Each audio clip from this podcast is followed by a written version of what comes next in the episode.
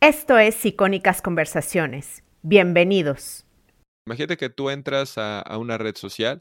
Para este ejemplo pongo Facebook, pero todas funcionan igual, no, no satanicen nada más a Facebook, todas son lo mismo. Entras a Facebook y entonces pensamos que Facebook te va a poner una foto roja y no haces nada. Te pone una foto azul y la foto azul le das like, la compartes, me encanta, comentario. Siguiente vez te pone una foto azul y la foto azul, bueno, no, ahora no, no es una foto, ahora es un video azul. Y entonces dices, ay, wow, está padrísimo, me encanta tal. ¿Qué es lo que va a pasar? Que conforme pase el tiempo no te va a mostrar nada rojo y solo te va a mostrar cosas azules porque son las cosas con las que interactuaste, son las cosas que llamaron tu atención, son las cosas que te mantuvieron ahí. Hola, soy Jessica Nogués, emprendedora y creadora digital. Bienvenida a Emprende Bonito Radio. Aquí emprenderemos y aprenderemos juntas con conversaciones llenas de estrategia, inspiración e ideas para emprender bonito en tu negocio y en tu vida. Para más información sigue Emprende Bonito en Instagram o visita emprendebonito.com. Comenzamos. Hola emprendedora o emprendedor. Hay un documental en Netflix que ya salió hace, hace bastantes semanas que se llama El dilema de las redes sociales, pero quería hacer un contenido que hablara de este mm, documental o película porque creo que es muy relevante. Las redes sociales han llegado para cambiarnos la vida, es algo que no podemos negar y bueno, este contenido son entrevistas con gente que ayudó a crear estas redes sociales y nos advierten del peligro de ellas. Prácticamente nos dicen que las redes sociales coleccionan datos para construir un avatar de nosotros y así predecir nuestro comportamiento para vender cosas. Entonces, esto puede ocasionar, por ejemplo, que nos radicalicemos, ¿no? Y, y, bueno, yo vi que el invitado de hoy, que es Rubén Gallardo, CEO y mentor de Aprendamos Marketing, podcaster y creador de Emprendedor de Alto Impacto, papá de una preciosa bebé, marquetero, creador de contenido, él es muchas cosas. Y bueno, él tiene un video en YouTube que se llama Manipulación o Estrategia y precisamente habla de este documental. Entonces me pareció una estupenda idea invitarlo a discutir esto conmigo. Bienvenido Rubén, gracias por estar aquí. Hola Jess, gracias por la invitación, gracias a todos y todas, yo sé que son más todas que todo, eh, los que están escuchando, me da gusto estar aquí, pues no sé cuánto tiempo después de ese primer episodio que grabamos. Más de un año. Y te escucho Jess mucho más relajada, me da gusto, te escucho como más relajada, más, más en tu ambiente aquí. Sí, ya, uno, la práctica la verdad es que ayuda bastante. Qué bueno, qué bueno, Jess. Pues em. gracias, gracias por invitarme. Y claro, con gusto vamos a, platicar de este tema, que sin duda es un tema que a mí me, me encanta y que creo que vale la pena reflexionar. Claro. Y bueno, obviamente sabemos que las redes sociales han cambiado completamente el mundo y la forma de relacionarnos. ¿Cómo crees que ha cambiado el mundo a partir de que llegaron las redes sociales? Bueno, yo creo, es que definitivamente el mundo a raíz de la llegada de las redes sociales tuvo un cambio por completo al eliminar las barreras que podían existir. O sea, tal vez antes de que existieran las redes sociales, mantenerte en contacto con un amigo que se iba de viaje al otro lado del mundo, pues era complicado, era caro o era lento. Y con la llegada de las redes sociales, pues estas distancias se acortan y el acceso que tenemos a la información, el acceso que podemos tener a, pues a las celebridades, a las personas que admiramos, se vuelve mucho más fácil, mucho más barato. Y creo que esto es sin duda alguna uno de los principales cambios que podemos ver por ahí. Y bueno, ya, ya iremos entrando más en el tema, pero también creo que la llegada de las redes sociales hizo que pasáramos de estar en la era donde lo más valioso era la información a la era donde lo más valioso es la atención de la gente. Ah. Y eso es por lo que compiten las redes sociales. Y, bueno, ahora, ahora eso es con lo que nosotros como humanos literalmente tenemos que aprender a, mediar y a trabajar para, para, realmente sacarles provecho y no que las redes sociales literalmente manipulen nuestro comportamiento sin que nos demos cuenta que lo estamos haciendo, porque tampoco soy un anti redes sociales para nada, todo lo contrario, pero sí creo en una forma consciente de utilizarlas y bueno, ya ahorita platicamos más. Claro. No, y además, em, tú, bueno, yo no sé qué edad tienes. ¿Qué edad tienes exactamente? Tengo 32. 32. O sea, ¿a ti te tocó ver este cambio de lo análogo a lo digital o no mucho? Pues más o menos. Yo tuve mi Facebook cuando eh, iba en la universidad. Entonces, digamos que sí, en la secundaria y la prepa a mí no me tocó que existieran redes sociales. Entonces, sí, sí, creo que me tocó, me tocó bastante el cambio. Ya, sí, no, yo también. Yo soy más grande que tú, que tengo 40 años, pero yo recuerdo que en la universidad fue cuando abrí mi primer correo electrónico y ya después abrí mi Facebook. Entonces, sí, yo sí vi realmente este cambio de lo análogo a lo digital. ¿Y tú cómo crees que afecta la salud mental al ver tanta cantidad de información y tanto contenido? Porque es realmente, creo que nos pasamos hasta horas diarias en redes sociales y vamos de un contenido de una persona que está disfrutando una playa maravillosa a otra persona que quizá publica he sido acosada en redes, ¿no? O sea, ¿tú cómo crees que afecta esto a la salud mental? Claro. Bueno, o sea, antes de dar mi opinión, por supuesto que, quiero dar como un disclaimer, decir que cualquier cosa que yo esté diciendo no quiere decir que yo nunca he caído en eso, ¿no? Porque también soy usuario de esto y este, no quiero como estar... Y estamos aprendiendo aparte. No quiero, correcto, y no quiero que la gente perciba que estoy como señalando a quienes puedan o no tener cierto tipo de comportamientos porque yo mismo los he tenido. Pero, ¿cómo creo que afecta esto a nuestra salud mental? Sin duda alguna, de manera muy, muy grave porque las redes sociales están diseñadas de manera tal para que te enganchen. Y la forma en la que te enganchan es a través de nuestros mecanismos de recompensa que tenemos como, como seres humanos. Y entonces nos generan picos de dopamina. Cosas como ver los likes, que nos, sí, que nos lleguen notificaciones, que pasen todo este tipo de cosas.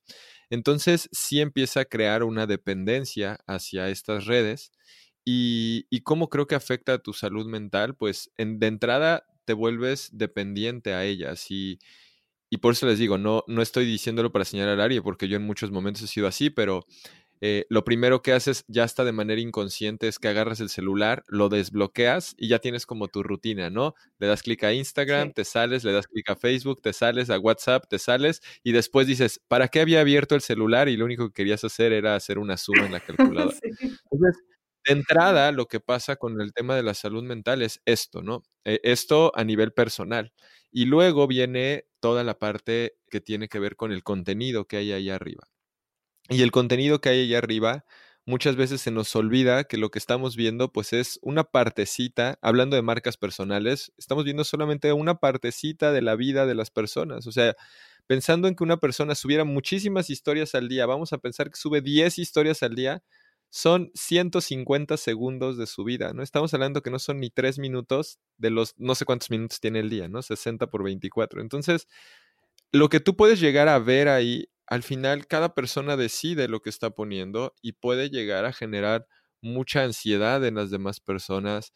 Em, claro. Definitivamente creo que, que sí puede llegar a generar pues depresión, ansiedad y todo este tipo de cuestiones pero, pero aquí quiero también hacer una pausa. Yo no, insisto, no creo que las redes sociales sean malas y no soy un anti-redes sociales, pero yo estoy en pro de un uso consciente de ellas y que nosotras las utilicemos y no ellas a nosotros. Y también de elegir tú el contenido que quieres ver, que, que ahorita si quieres podemos entrar a ese tema, pero también depende de ti. Es como Claro. con lo que lo alimentas es lo que te va a dar. Entonces, si tú alimentas y estás viendo contenido pues basura te va a seguir dando basura. Si estás viendo contenido de calidad, posiblemente está dando calidad. También habría que ver qué es calidad y qué es basura para cada quien, que es súper subjetivo. Que a nivel de salud mental, definitivamente sí creo que las redes sociales te pueden afectar mucho. Definitivamente, y pueden afectar mucho tus pensamientos y prácticamente tus ideas. Y yo creo que otro problema de, de las redes que a mí me preocupa como mamá, por ejemplo, es que te comparas en vertical, no en horizontal. ¿A qué me refiero? O sea, tú te comparas con gente que es, por ejemplo, muy top en fitness y que vive de eso solamente y tú te miras al espejo y eres una persona pues más normalita, ¿no? Entonces te comparas con gente muy top y además de que recibes feedback inmediato de todo lo que piensas, de tu aspecto físico. O sea, igual antes recibías solamente opiniones de gente cercana a ti. Ahorita puedes recibir opiniones de, de algo que pones y puede ser que un chileno, un español, o sea, ¿sabes? O sea, como que todo mundo opina. Yo creo que eso también impacta. ¿O tú qué opinas de esta cosa de la comparación? Completamente, completamente. Y al tú estar poniendo contenido en redes sociales, estás dándole pauta a que la gente opine, ¿no? Y entonces tienes que entender esto y, y el problema, perdón, el problema es que si no tienes tú la capacidad de manejar estas opiniones, pues también pueden generar muchas emociones no, no, buenas. Sí, sí, sí. Entonces, pues e, eso definitivamente, creo completamente. Y luego otra cosa que mencionaban en, en este documental es que, como tú decías, a, la, a estas redes sociales les interesa mucho que pases mucho tiempo ahí. Y prácticamente yo entendí que es una pelea que no tenemos ganada porque no estamos tan evolucionados. Entonces, que prácticamente pues tenemos que hacer ciertos esfuerzos como para no volvernos adictos a las aplicaciones, ¿no? ¿Tú cómo le haces precisamente para, entre comillas, ganarle un poco a esta pelea que según el documental, no la tenemos ganada y, que no le vamos a ganar a los algoritmos que están tan bien pesados para volvernos, pues, casi, casi adictos a estar ahí. Bueno, yo, yo en, ese, en ese aspecto, ya es algo que hice, de hecho, a raíz de que vi ese documental y ya, lo, tenía ganas de hacerlo, fue desactivar todas las notificaciones de mi teléfono. Tengo desactivadas todas las notificaciones de Instagram, de Facebook, de WhatsApp, de absolutamente todas las aplicaciones en mi teléfono, porque en el momento en el que te llega una notificación que justamente están diseñadas para que regreses a donde sea que tienes que regresar o donde quieren que regreses, te genera esa, esa, pues no sé, ansiedad, curiosidad, el simple hecho de tener tu teléfono al lado y que se prenda con una notificación es muy difícil ah, aguantarte las ganas de ver qué está pasando, ¿no? Entonces, desactivar las notificaciones a mí me ha funcionado súper bien. Yo tengo activas solamente las notificaciones de mi iMessage, que ese es con el que hablo con mi esposa, y ya sabe ella, ¿no? O sea, es como si necesitas algo urgente, esa es la forma, o necesitas hablar conmigo, esa es la forma, ¿no? Ahí o, me hablas, ¿no? Y también mi equipo lo sabe, pero tengo todo, o sea, inclusive ya no hablando de redes sociales, tengo también Slack, que es la con la que me comunico con mi equipo, tengo Telegram, todas las de los procesadores de pago, absolutamente todas las notificaciones las tengo deshabilitadas para que yo sea dueño de mi propio tiempo y decida en qué momento quiero entrar a ver lo que sea que quiera ver. Claro, que no sea el teléfono que te diga, volteame a ver, volteame a ver. Ajá, así es. Esto me ha ayudado mucho y es un tip como que muy básico y muy fácil de implementar. De hecho, eh, yo uso iPhone y me di cuenta que, que, ahora todas las notificaciones que te llegan, si tú dejas apretado, aparecen tres puntitos arriba a la derecha y ahí mismo puedes desactivar las notificaciones como por aplicación. Entonces lo vuelve mucho más fácil que lo puedas desactivar y así es como yo tengo desactivadas las notificaciones. Esa es una de las primeras cosas que, que yo hago. Otra cosa que también hago es que tengo al menos en Instagram, eh, activo el timer de tiempo máximo a 15 minutos por día. Pero eh, luego es un tema porque pues si yo estoy creando contenido dentro de Instagram, en eso no, no limito el tiempo que le invierto, es parte de, mi trabajo, no tanto del ocio. Entonces, bueno, vamos a, vamos a limitarlo a que mi recomendación número uno es la parte de desactivar las notificaciones y la segunda es ser consciente al momento que estás haciendo lo que sea que estés haciendo. Lo que te platicaba hace rato, que seguro muchas personas que están escuchando se van a identificar, es como cuando abres el celular y haces tu rutina de Instagram, Facebook, WhatsApp y después es, ah, ¿qué es lo que iba a hacer? Ah, sí, voy a, iba a hacer una suma en la calculadora. Eso, ¿no? O sea, ser mucho más consciente del momento en el que las estás usando y eso te va a ayudar a que digas, oye, creo que ya llevo demasiado tiempo aquí o creo que no me está aportando nada o creo que no me siento tan bien cuando estoy viendo estas cosas en estos lugares, ¿no? O sea, por ejemplo, yo no veo noticias para nada en la televisión. Y, bueno, podría yo decir eso y estarlas viendo en Facebook y al final es exactamente lo mismo. Entonces, también, no consumo ese contenido en, otros canales. Y que además la gente tiende a compartir las noticias malas, sobre todo durante la pandemia. Completamente. Sí, sí, sí. Yo, yo, yo también pongo pues un poco una barrera alrededor de mí del contenido que quiero escuchar y la información que quiero escuchar y con las personas que quiero hablar. Si no, no tiene ningún, ningún caso. O sea, al final también tenemos nosotros control sobre eso. Claro. Y entonces tú realmente crees que las redes sociales se pueden convertir en un espacio positivo e inspirador? O sea, claro. sí. Sí. Sí, sí creo eso. Por eso te decía desde hace rato. O sea, creo que empezamos hablando como del apocalipsis que viene por las redes sociales o que estamos viviendo por las redes sociales. Pero sí, definitivamente sí lo creo. ¿Por qué lo creo? Porque no todas las personas que están creando contenidos en Facebook, Instagram, YouTube, eh, el lugar que tú quieras, hay muchas personas que están creando contenido de calidad. ¿Cómo defino yo en este momento contenido de calidad? Contenido que te ayuda a ti a poder eh, avanzar en tu vida, ¿no? Avanzar en tu vida puede ser en el aspecto físico, en el aspecto emocional, en el aspecto espiritual, en el aspecto financiero, en cualquiera de esos aspectos eh, sin duda, ¿no? También es una excelente oportunidad para podernos conectar con personas que en otras, bajo otras circunstancias hubiera sido imposible. Y el ejemplo está en, en que nosotros, por ejemplo, no nos conocemos personalmente. Y no, en persona no. Ajá, y de alguna manera hemos podido, gracias a las redes sociales, gracias a todo esto que existe ahora, pues poder estar hablando y poder estar tú en Luxemburgo y yo en Cancún y estar grabando un episodio hablando de estas opiniones. Entonces, eso es lo que creo, que, es encontrar un balance y utilizar a las redes sociales, utilizar Internet, no que las redes sociales e Internet nos utilicen a nosotros como, como usuarios solamente. Que aquí quiero aprovechar para decir algo que yo creo que no es malo per se.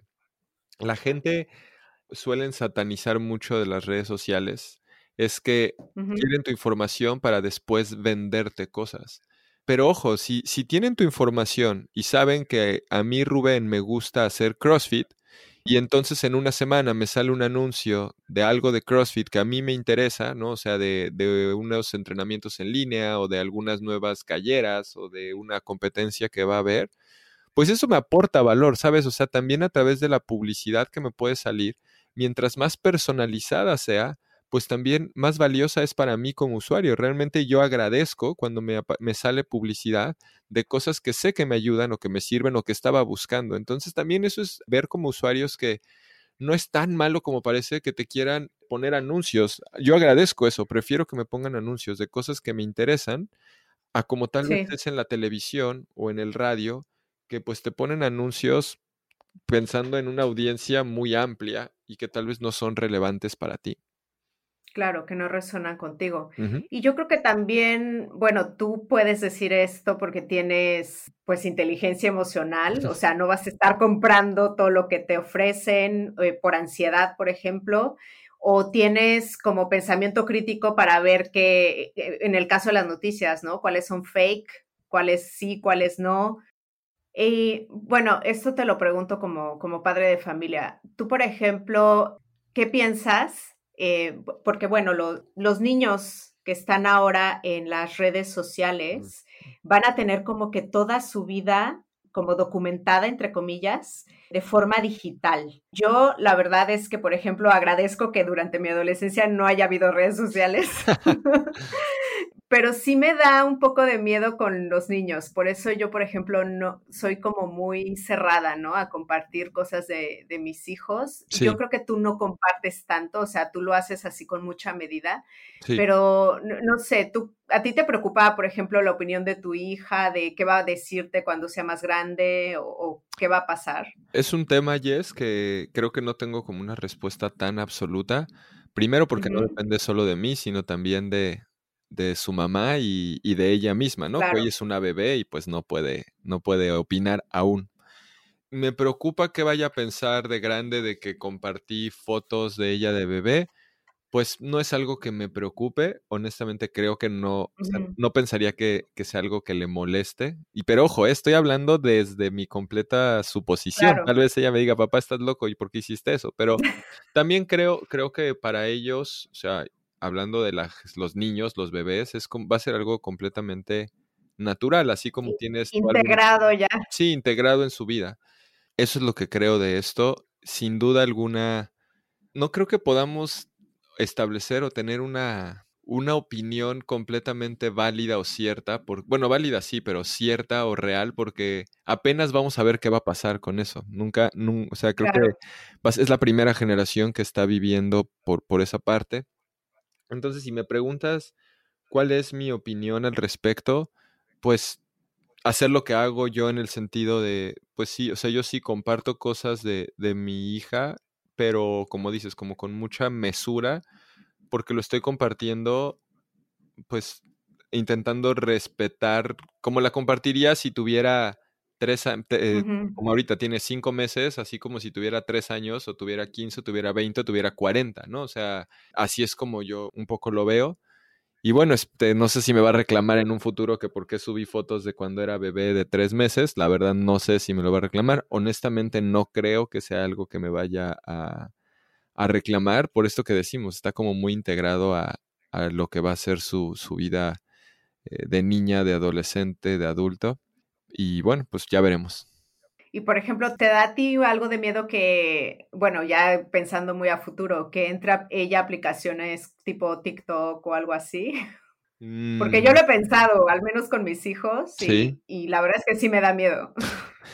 Pues sí, sí creo que me puede dar miedo. O sea, ahorita que me lo dices, sí, porque creo que lo que nos hace darnos miedo es la incertidumbre y el poco control que tienes sobre lo que sea que pueda haber ahí, ¿no? O sea, tú puedes, claro. tú puedes cuidar todo lo que, eh, lo que está viendo o, haciendo y resulta que entra y ve algo que pues a ti te hubiera gustado que no viera en ese momento o que no tiene la madurez para hacerlo. Entonces, pues sí creo que es algo que me da miedo. También creo, Jess, que eso es algo muy de mi forma de ser, pero yo intento no preocuparme por cosas que todavía no han pasado o que falta mucho para que porque sé que, o sea, estoy hablando por mi caso, tus hijos sé que son más grandes y es posible que pronto... Sí, son más grandes. Pero yo sí intento como no, no preocuparme por cosas que sé que, ¿qué tal si ahorita me preocupo de, no, ¿qué va a pasar cuando Mila abra TikTok? Y resulta que TikTok ya ni va a existir cuando... Ya no existe, sí. Entonces, algo que ahí pues también es como esa parte de no, no, no, no sé, no sé, o sea, sí me da miedo si tuviera, o sea, si mañana me dije, si Mila estuviera más grande y, y mañana me, me, pide un celular y va a empezar a crear contenido en TikTok porque todos en su escuelita lo hacen, también desde ahí viene otra parte, ¿no? O sea, creo que aquí podríamos hablar de mil temas distintos, pero es de, ok, lo va a hacer porque todos lo hacen, pero y le vas a no le vas a dar un celular y a qué edad se lo vas a dar y va a usar pantallas. O sea, podríamos hablar de mil y un cosas. Claro. Y que la verdad es que no tengo la respuesta para todo. No la tengo porque, porque lo que yo he, digamos que un poco nuestro, nuestro approach a todo este tema de crianza, o sea, sí ha sido obviamente ir previendo o hablando cosas, pero hacerlo, sea, vivirlo más en el presente y un día a la vez y y ahorita estamos más en, el tema de alimentación complementaria y baby led winning que pensando en cuándo va a usar un celular y TikTok, ¿no? Claro. Oye, y por ejemplo, em, ha habido, yo siento que estamos en una eh, era así como de mucha, mucha polarización en todos lados. ¿Tú crees que las redes han tenido algo que ver o no? Completamente, sí, completamente. Lo mencionan un poco en el, en el documental que platicábamos, ¿no? En el dilema. ¿Y qué es lo que pasa? Voy a intentarlo explicar de la manera más simple posible. Imagínate que tú entras a, una red social. Para este ejemplo pongo Facebook, pero todas funcionan igual, no, no satanicen nada más a Facebook, todas son lo mismo. Entras a Facebook y entonces pensamos que Facebook te va a poner una foto roja y no haces nada. Te pone una foto azul y la foto azul le das like, la compartes, me encanta, comentario. Siguiente vez te pone una foto azul y la foto azul, bueno, no, ahora no, es una foto, ahora es un, un, video azul. Y entonces dices, ay, wow, está padrísimo, me encanta tal. ¿Qué es lo que va a pasar? Que conforme pase el tiempo no te va a mostrar nada rojo y solo te va a mostrar cosas azules porque son las cosas con las que interactuaste, son las cosas que llamaron tu atención, son las cosas que te mantuvieron ahí. Esto es lo equivalente a ideas políticas, ideas religiosas, etcétera, etcétera, De nutrición, de lo que quieras. Ajá, entonces, sí, sí, sí. Entonces, lo que pasa es que, y que también lo hice en el documental, tú puedes encontrar información que justifique cualquier decisión, cualquier cosa que tú quieras. O sea, claro. E, existen los tierraplanistas porque hay información que obviamente es completamente falsa. Espero no nos esté escuchando ningún tierraplanista y me odie por decir esto, pero es completamente falsa y pero hay manera de que puedes tú tener información que demuestre eso, ¿no? Y, claro. y entonces, si te dices a Facebook, en este caso, o a cualquier red social, ah, esta información me gusta, te va a salir más de ese tipo y polariza a la gente. Y esto, claro, claro, que es muy peligroso. O sea, ¿por qué? Porque piensas que lo que tú ves en la red social, el contenido que tú estás viendo ahí es la realidad cuando que es tu realidad que te está creando el algoritmo porque es lo que a ti te gusta ver. Platicaban por ahí allá hace unos años cuando ganó Donald Trump. Muchas de las personas que no iban, o sea, que eran pro Hillary, pues nunca pensaron que fuera a ganar Trump, porque en sus feeds de Facebook, pues toda la gente era pro Hillary, ¿no? En cambio, si viéramos el Facebook de alguien que es pro Trump, todo su Facebook es alrededor de Trump. Y además pasa que cuando alguien dice algo que no te gusta, lo primero que haces es que lo dejas de seguir o que no te aparezcan sus publicaciones. Y esto es donde también, ok, lo haces, ¿por qué? Porque eso es algo que no te interesa, pero lo que estás haciendo es dejar de ver el otro lado de la moneda porque simplemente... Otro punto de vista. Otro punto de vista porque no tienes tú la capacidad de controlar las emociones que te pasan cuando ves algo en lo que no estás de acuerdo. Claro. Y de hecho, una de las recomendaciones que daban en este documental, al final, decían que siguieras a personas que pensaran diferente de ti, ¿no? Para no irte a los extremos. Así es, completamente. Sí, sí creo que es una buena recomendación. También es un poco difícil, la verdad. O sea, luego cuando sigues a gente con la que no tienes, no compartes ciertas ideologías o formas de pensar, es como de por qué estoy viendo esto, ¿no? O sea, pero claro, un poco es, como para darle ese balance a tu, a tu feed, ¿no? Como para ver un poco más lo parecido a cómo es el mundo, ¿no? Que no todas las personas van a estar de acuerdo contigo. Claro. Y también mencionaban algo que me llamó mucho la atención, que es que los gobiernos deberían de tasar un impuesto a las bases de datos, porque las bases de datos son un tipo de riqueza. ¿Tú crees que esta es una buena medida? Yo, yo creo que sí, ¿no? O sea, sin duda alguna, los datos creo que son eh, uno de los recursos más valiosos actualmente. No sé cómo podrían hacer eso. La verdad es que no tengo idea. Mi respuesta es no tengo opinión. No tengo idea, no, no tengo idea. ¿Qué es eso también se tiene que normalizar, decir, no lo sé. No lo sé, sí, no lo sé. Sí, concuerdo contigo en que los datos son muy valiosos. Es un tipo de riqueza, claro. Sin duda alguna. Y cada vez más. Sin duda, yo algo, algo que explico es que en algún curso, en algún momento, el motivo por el que Facebook compró Instagram en su momento y después WhatsApp o sea, sí tiene que ver con las aplicaciones, pero realmente lo que estaba comprando era sus audiencias, sus bases de datos, Mm. porque entraban dentro de su modelo de negocio. Entonces, sí, definitivamente son pues súper valiosas. Si se deban de tasar o no y ponerles impuestos o no y de acuerdo a qué, ahí sí no tengo ni idea. Lo que sí creo es que es algo muy difícil de hacer, pues porque no existen como estándares o, o referencias para poderlo hacer. Claro, lo digital siempre está así como en un vacío legal, ¿no? O sea, como que todavía no, no hay suficientes leyes ni suficiente conocimiento. Así es, así es. Y también, bueno, esto lo escuché de una chica que escribió un libro que se llama No Filter, que habla de la historia de Instagram y, y me hizo como shock, que muchos emprendedores que nos sorprenderíamos de la cantidad de emprendedores que dependen completamente de Instagram, por ejemplo, ¿no? O sea que su audiencia está ahí y solamente ahí. Entonces, que pueden ser artistas o influencers o lo que sea. ¿Cuál sería tu recomendación para todos ellos y por qué no tenemos que depender de una sola red o plataforma? Creo que esta conversación ya la hemos tenido antes. ¿Y por qué no debemos de depender de una sola red o plataforma? Porque, a ver, voy a explicar todo el concepto.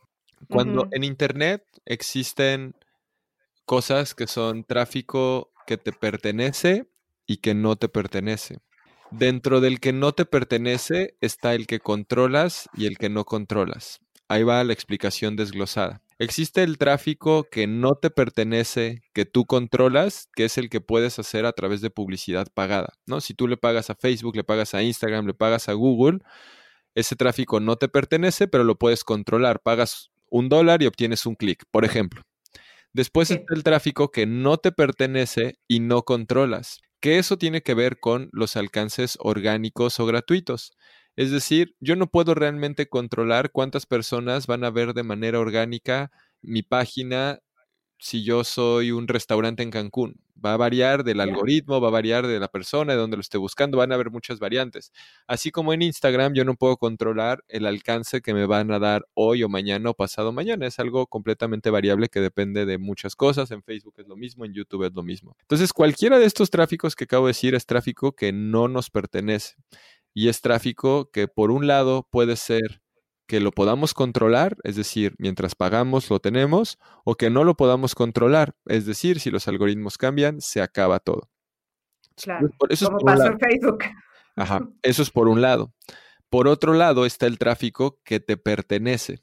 ¿Qué es el tráfico que te pertenece? Es nuestras listas de correos o bases de datos con correos y teléfonos. Esto suena súper old school, ¿Por qué suena súper old school? Porque es como de, pero ya la gente no revisa el correo o, eso no me va a servir de nada. Pero, ¿qué pasa si el día de mañana desaparece tu cuenta de Instagram por X o Y motivo? ¿Cómo le haces para mantenerte en contacto o para volver a decirle a las personas, hey, me cerraron mi cuenta, ahora estoy en esta nueva cuenta? otra, O, hey, me cerraron mi cuenta, ahora voy a estar aquí en YouTube. O, hey, lo que sea que les tengas que decir.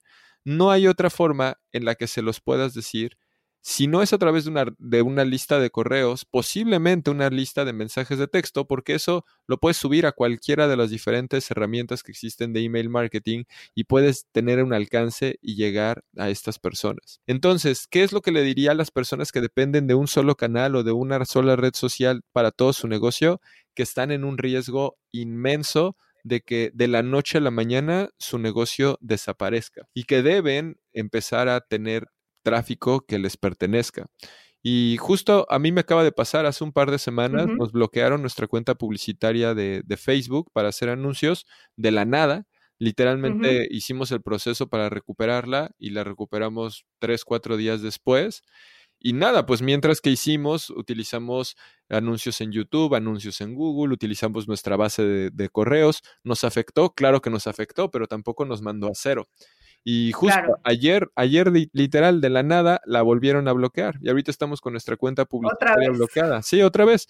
Y cuando nos lo desbloquearon, lo único que dijeron fue como de, ay, sorry, lo lamentamos, este, ya quedó. O sea, no fue como, nada, o sea, ni, ni, ah, ya te vimos que hiciste esto mal y bueno, vamos a hacer una excepción. Nada, o sea, fue un simple eh, error de ellos. Y ese es el punto, esas cosas no las podemos controlar y no puedes hacer que tu negocio, tu vida, tu estabilidad emocional dependa de todas esas cosas que no tienes control. Claro. Entonces, este, bueno, pues esa sería mi recomendación. Y yo sí lo quiero decir, por favor, si eres emprendedora y no tienes lista de correos, sí empiézala. Y lo digo porque recuerdo que hice una encuesta eh, en historias hace ya meses preguntando si tenía lista de correo y el 80% me dijo que no. Entonces, comiencen a hacerla, no importa que tengan 10 correos, irá creciendo. Y bueno, ahora ya para cerrar, vamos a hablar, Rubén y yo, un poco de la nueva red social del que todo el mundo está hablando. Y bueno, vamos a hablar de Clubhouse. Me gustaría saber tu opinión, obviamente, lo bueno que le ves y lo malo que le ves. Y también voy comentando contigo. Ok, Clubhouse. Para la gente que no tiene idea qué es, por ahí vi que hiciste un post de Instagram que pueden ver. Ah, sí. Instagram, pero es una, yo lo podría describir que es como muchas conferencias o foros pasando de manera simultánea donde tú puedes decidir entrar algunos como oyente o participar como speaker o moderador de estos cuartos. ¿Qué ventajas tiene eh, Clubhouse?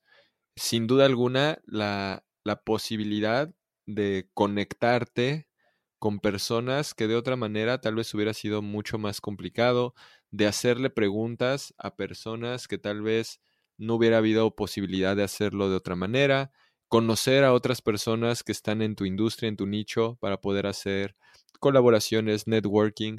Yo siento una vibra muy similar a como cuando estás en los pasillos de un, de un evento de tu industria. De un evento. Sí, así, así se siente. Pero es por ahora, porque yo tengo la impresión de que los que entraron primero fueron los podcasters y los marqueteros, pero pronto vamos a ver gente de muchas otras industrias. Así es, sí, así es, sin duda alguna. Ahora, ¿qué pasa desde mi perspectiva como usuario? Y desde mi perspectiva como usuario, creo que es una red que, como la gente también tiene, hay tanta democratización para que hablen, cualquier persona, o sea, le pueden abrir el micrófono, pues hay mucha gente que literalmente habla porque tiene boca, ¿no? Y eso es un peligro. Y eso es un peligro, porque, bueno, no es un peligro, puede hablar quien quiera y en, el, en el escenario que quiera, ¿no? Pero a lo que voy es, tú como usuario puede ser que tengas que escuchar 10 minutos de alguien hablando de algo que ni te interesa, pero hay alguien ahí que puede ser que sí diga algo interesante, entonces te tienes que escuchar tienes que estar ahí. minutos de eso, ¿no? Porque además todo es en vivo. Eso, eso es algo que, que no me gusta. No me gusta que se pueden, que hay rooms eternos que están ahí y que siento que nada más están por estar. Y algo que, que, a mí como usuario me parece impresionante, yo no sé si la, yo, yo veo como que la gente o no se está dando cuenta o no les interesa, pero, y yo he llegado, he llegado a tenerlo en algún momento y, dejé de hacerlo, pero Clubhouse tiene una cosa muy poderosa como aplicación para ellos mismos, que es que tú puedes bloquear tu teléfono y seguir escuchando. Ah, sí. Mucha gente ya es la forma en la que la está utilizando, es, es su, su background noise, ¿no? Y entonces es el ruido que tienen de fondo en su vida diaria y, eso creo que está mal. ¿Por qué creo que está mal? Porque no estás ni escuchando ese contenido que tú mismo estás juzgando y diciendo que es valioso, pero tampoco te estás enfocando completamente en tu trabajo, o peor aún, si estás comiendo, cenando con tu familia o pasando tiempo con tus hijos y estás escuchando eso, a mí me parece de lo peor que puede haber, porque no estás presente en ningún lado, estás literalmente flotando en un abismo. A mí me pareció impresionante el otro día escuché a una persona en Clubhouse decir, estaban en una sala hablando de X o Y cosa, y en eso entra alguien y dice, wow, es que de verdad es impresionante el valor que tiene Clubhouse, es impresionante lo muchas cosas que pueden pasar aquí. Por ejemplo, yo ahorita estoy en pleno domingo haciendo las compras con mi hija de 16 meses y mi esposa y estamos aquí en el supermercado mientras estoy escuchando estas cosas de altísimo valor y compartiendo. Y yo pensé y dije, creo que lo estás viendo completamente equivocado, mm, amigo, pensé, ¿no? Cada quien, cada quien puede hacer lo que quiera, pero es como de, a ver, güey, ¿estás disfrutando tu domingo con tu familia o estás aquí escuchando? No estás escuchando, claro. Yo sé, yo sé que es como de, puedo hacer las dos cosas al mismo tiempo. Claro que puedes, pero ¿realmente estás presente en las dos o en las tres cosas? Lo dudo mucho. Y entonces, esto lo digo porque es algo que yo me di cuenta y es como como te genera también muchísima ansiedad, porque si no entras, si no escuchas las cosas en vivo, ya no las escuchaste. Entonces, ah, sí, tienes este, el FOMO, ¿no? Te hace sentirlo. Que eso, y que eso es horrible, es horrible porque otra vez el control lo tiene la aplicación, no lo tienes tú, no lo usas a los tiempos que tú quieras. De hecho, cuando empecé a usar Clubhouse, a propósito, activé todas las notificaciones. Dije, vamos a ver qué tanto me vas a mandar si yo no te desactivo las notificaciones. Y ahí es cuando te la puedes pasar días enteros sin darte cuenta, porque en el momento que la cierras, te llega una notificación de, hey, tal amigo ya está hablando. Bueno, voy de regreso. Hey, tal amigo ya está hablando, voy de regreso. Y por eso fue que yo el único, he hecho dos rooms y los, el único room que he hecho es, literalmente se llama Flash Room 40 minutos, que ya vi que poco a poco lo están haciendo más, lo cual me da mucho gusto. Yo no lo había la visto. La verdad, a mí me pareció una súper idea. Nadie, nadie Yo también dije Flash Rooms de 40. Sí. Nadie más lo estaba haciendo. Yo dije, yo lo voy a hacer como a mí me gustaría como usuario. Esto va a ser un flash room, 40 minutos, entras, vamos a hablar de un tema en específico y ya, ¿no? Y, y, hasta donde hayamos llegado y hasta ahí fue lo que tuvo que ser y listo. Entonces, creo que es una red con mucho potencial, creo que es una red donde se puede hacer mucho networking, conocer a nuevas personas, pero en esta etapa que está actualmente de inicio, yo les digo a las personas que preguntan, creo que puede ser un hoyo negro de productividad y tiempo, cuando que también creo por otro lado, es una red que nos permite tener acceso a contenido de muy alto valor de algunas personas que de otra manera no tendrías acceso. Entonces, el secreto, a mi, a mi parecer, está en lograr balancear estas dos cosas, ¿no? O sea, lograr utilizar la red social a tu favor.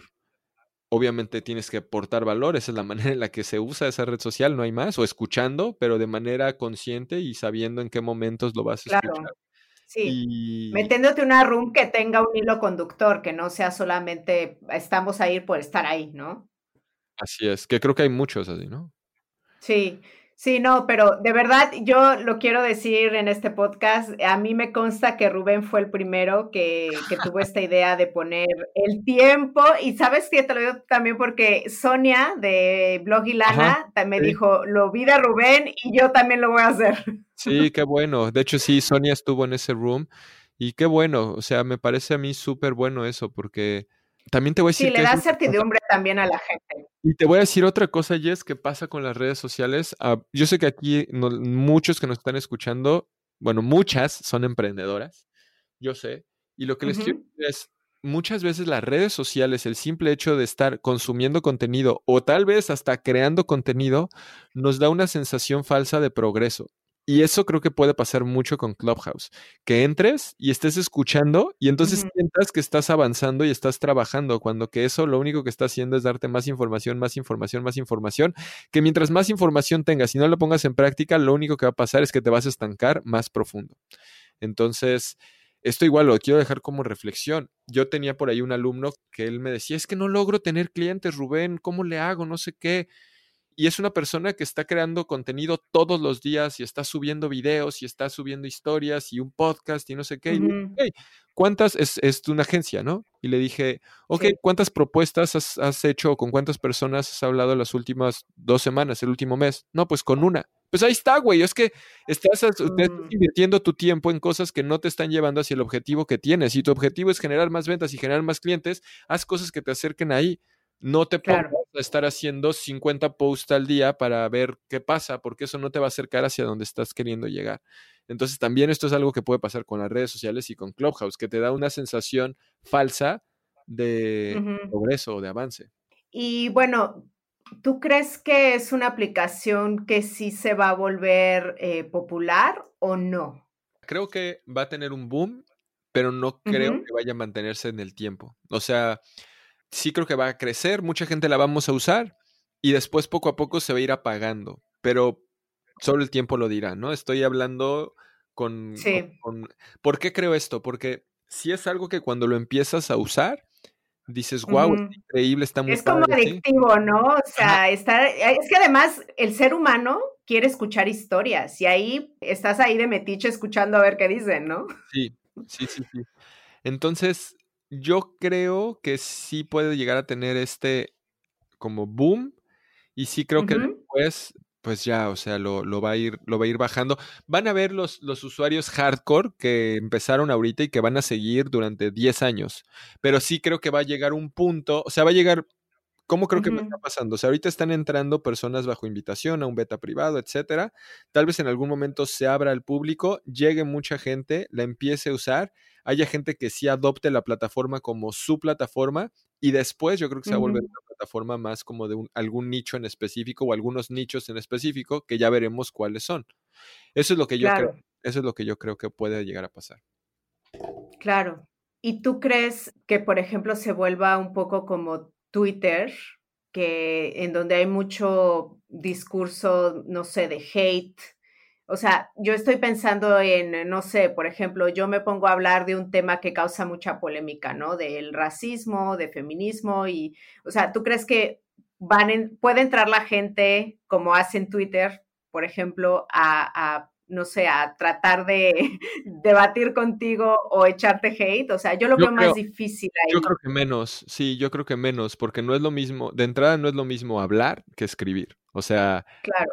En el sentido del hate, ¿no? O sea, es mucho más fácil y cómodo nada más escribir a que te escuchen tu voz. Entonces, eso no eso sí creo, pero no lo sé. Creo que puede evolucionar como un Twitter en voz, más que, más que así es como lo veo.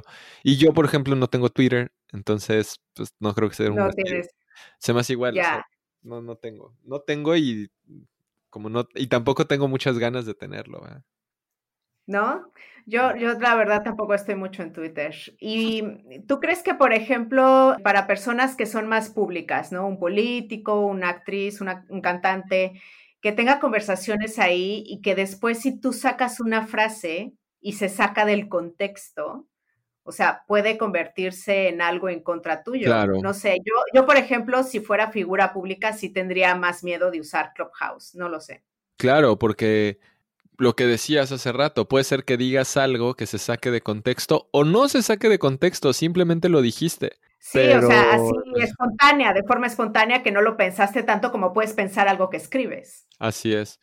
Sí, sí, no, no lo sé, Jess. A ver, ya veremos qué va a pasar. Eh, creo que, o sea, sin duda creo que es algo que también con todo el tema de la pandemia, el confinamiento, viene a regresar esa parte social que estábamos como de repente perdiendo y que mucha gente estaba deseosa de tenerla.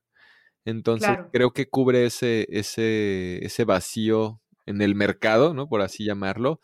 Y, y, te digo, solo el, solo el tiempo lo dirá. El tiempo lo dirá. Sin duda es algo interesante, sin duda están haciendo una excelente estrategia de marketing en el, en el lanzamiento por la manera en la que está funcionando. Entonces, pues ya veremos qué pasa. En eso tienes razón, tienes razón, porque yo, por ejemplo, ahorita con la pandemia estoy confinada y sí me hace falta contacto social y la verdad es que he entrado un par de veces a Clubhouse a hablar con chicas que yo sé que están conectadas. Sí, sí, sí, sí. Sí, yo sé, yo sé que hay, es lo que te digo, creo que para cierto tipo de personas va a ser su red favorita, pero no sé si vaya a lograr ese, o sea, ese mercado masivo como lo puede alcanzar Facebook o Instagram o etcétera, ¿no? O sea, por eso creo que, que sí va a tener un crecimiento explosivo, pero que se va a convertir ya en una etapa más, más avanzada, ya no de early adopters, en una etapa de tal vez de algunos nichos, ¿no? Y, y que ahorita lo que nos podemos ver por encima, pues es que se vuelva muy para los nichos de marketing digital, eh, emprendimiento, creación de creadores de contenido, etcétera, ¿no? Pero pues no sabemos. Entonces, tú, por ejemplo, vas a tener tus cápsulas de 40 minutos hablando de X tema cada determinado tiempo, ¿no? Como un show. Sí, sí, yo creo que sí. Como un programa de radio.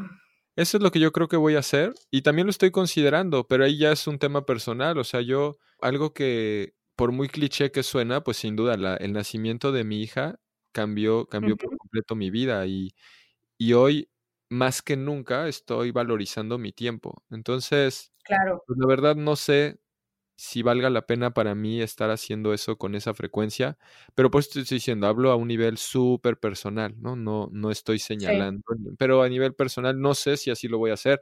Literalmente esa primer sala que hice fue porque ya sabía, está, ya se estaba, estaba mi esposa durmiendo a Mila ella estaba, o sea, estaba, era como un momento en el que iba a estar o scrolleando en Instagram o haciendo literalmente otra cosa. Y dije, bueno, voy a hacer esto, pero tampoco, yo siéndote honesto, tampoco es mi prioridad para nada estar creando como un show o un contenido exclusivo para Clubhouse en este momento, no, pero pues si tengo tiempo, si tengo ganas, lo haré en algún momento. Es divertido. ¿Ubicas a Mauricio Cabrera? No. ¿Está en Clubhouse también? Sí, sí. Eh, es, es, muy amigo de, Diego, creo. Eh, bueno, eh, Mauricio Cabrera, que es especialista en medios, él creó, va a intentar hacerlo diario, un noticiero colectivo. Entonces lo pone a las 9 de la mañana y tú entras y comentas una nota que hayas leído y la comentamos entre todos. Ah, por ahora hemos sido muy poquitos, tipo 6, 7 en el room. Entonces es una dinámica divertida porque estás escuchando por ejemplo, ¿eh? uno habla de medios, otro habla de cine y yo hablo de la vacuna. Entonces, como que hablas de todo un poco y comentas y, ya, acaba la room, que solamente dura 50 minutos y se me hizo un ejercicio interesante, por ejemplo. Sí, sí, sí, también, también suena, suena bien. No sabía que estaba haciendo eso. Ya ahorita ya lo busqué, ya, ya vi quién es, ya lo había escuchado, ya lo estoy siguiendo. Y bueno, pues así, así andamos en esto, ya, ya veremos. Al final es eso, creo, ir buscando maneras. Yo lo que pienso siempre, y creo que tú también, es cuando estás creando contenido, creando cosas, cosas que a ti te gustaría ver o, o recibir ah, claro. y crear eso, ¿no? Claro, como último ejemplo, ayer, por ejemplo, en la noche vi que una chica feminista que está en Estados Unidos abrió una room en español y de repente todas las feministas que ubicamos que abrían esa room, entramos ahí y empezamos a hablar de lo que pasaba, em, de noticias, digamos, de avances de la mujer en diferentes países, porque literal se conectaron de muchos países y se me hizo un ejercicio muy interesante. O sea, realmente pueden pasar cosas o discutir temas sociales, o sea, hay cosas que sí creo que valen mucho la pena. Sí, sí, completamente, completamente. Creo que, hay, o sea, una vez más, no es satanizar para nada la aplicación, pero está diseñada para engancharte ahí horas y horas ah, y horas y horas. Exactamente. Muchísimas gracias, Rubén. Me encantó hablar de redes sociales contigo. Yo sabía que tú tenías mucho que decirme. Y bueno, no sé si quieres recordarnos dónde te pueden encontrar, si quieres que te sigan en Clubhouse, eh, no sé. Sí, sí, Jess, gracias. Gracias por invitarme. Estuvo, estuvo divertida la, la, plática, poder estar de regreso aquí en tu podcast con una entrevista distinta, una plática. Creo que esta no la sentí como entrevista, más como plática.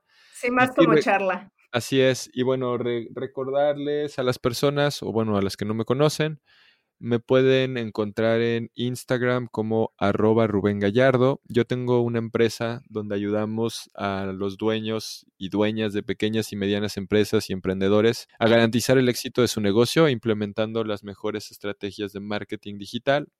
Y bueno, esta empresa se llama Aprendamos Marketing. Así nos pueden encontrar en todos lados, en Instagram como Aprendamos Marketing, en YouTube, en Facebook, en web, en cualquier lado. Y a mí personalmente me pueden contactar igual en mi Instagram, que es arroba Rubén Gallardo. Tengo también un podcast que se llama Emprendedor de Alto Impacto. Está aquí mismo donde estás escuchando este, seguramente lo vas a encontrar, o sea, en Spotify, en Apple Podcast, en cualquier lado. Y si me quieren seguir en Clubhouse, igual, estoy como Rubén Gallardo. Muchísimas gracias. Y las empresas que pueden entrar a Clubhouse, por favor entren, vale la pena echarle un vistazo, no se vuelvan adictas, como dijimos.